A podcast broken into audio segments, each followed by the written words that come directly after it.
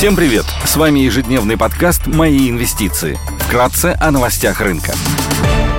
Глобальные рынки – Внешний фон умеренно позитивный. Фьючерсы на S&P 500 и Евростокс прибавляют 0,2%. Наибольший оптимизм преобладает в акциях компаний технологического сектора, которые стали ключевым драйвером роста американского рынка последних дней. Японский Никей прибавляет 0,9%, Шанхай Композит 0,3%, индекс технологических компаний Китая Хэнк Сэнк в плюсе на 0,1%. Стоимость барреля Брент опустилась до 94 долларов и обновила минимумы последних нескольких месяцев месяцев золото торгуется по 1792 доллара за унцию, доходность по десятилетним гособлигациям США на уровне 2,69%. Сегодня в США выйдут данные по изменению средней заработной платы и числу рабочих мест, созданных вне сельскохозяйственного сектора. Также будет опубликован уровень безработицы за июль. Бейкер Хьюз представит еженедельные данные по числу активных буровых установок. В Германии выйдет изменение объема промышленного производства за июнь. Владимир Путин встретится в Сочи с президентом Турции Реджепом Эрдоганом для обсуждения российско-турецкого многопланового сотрудничества.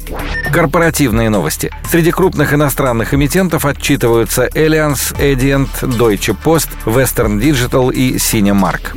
Идея дня – на облигационном рынке предлагаем обратить внимание на свежий выпуск Binna Farm Group с офертой в 2024 году, ежеквартальным купоном и рейтингом РУА от Экспертра. Бумага торгуется с доходностью 10,7%, что предполагает премию к кривой доходности ОФЗ около 300 базисных пунктов. Единственный выпуск Binna Farm Group с офертой через полтора года торгуется с доходностью на уровне 9,48% годовых и премией к кривой ОФЗ на уровне около 190 базисных базисных пунктов. Доходности ликвидных облигаций материнской АФК-системы на сроке 2-2,5 года находится на уровне 9,8, 10 и 15% годовых. Премия около 200-230 базисных пунктов кривой доходности ОФЗ.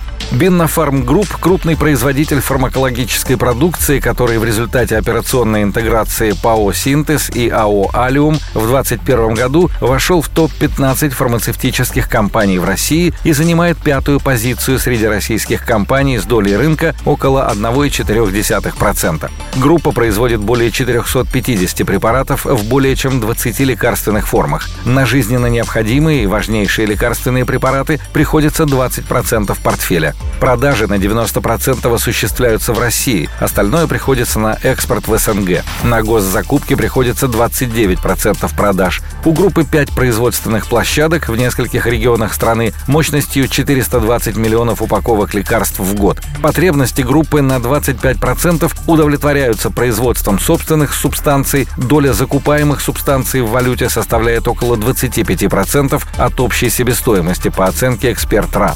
По словам менеджмента, сейчас компания нацелена на увеличение доли рынка в связи с уходом иностранных компаний. Наибольшее внимание уделяется развитию бизнеса в розничном сегменте, на который приходится 60% выручки. Также, по словам менеджмента, в июне рост продаж в розничном сегменте составил 70%, что отражает усилия компании по завоеванию доли рынка. Бизнес компании практически не пострадал от прекращения поставок из стран Евросоюза и США. Около 90% импортных поставок были из Китая и Индии, и только 10% приходилось на импорт из Европы и других стран. Долговая нагрузка компании находится на комфортном уровне, соотношение чистого долга к ОИБДА 1,5x по итогам первого квартала 2022 года. Покрытие долга находится на высоком уровне, отношение ОИБДА к процентам 6,3x. Спасибо, что слушали нас. Напоминаем, что все вышесказанное не является индивидуальной инвестиционной рекомендацией.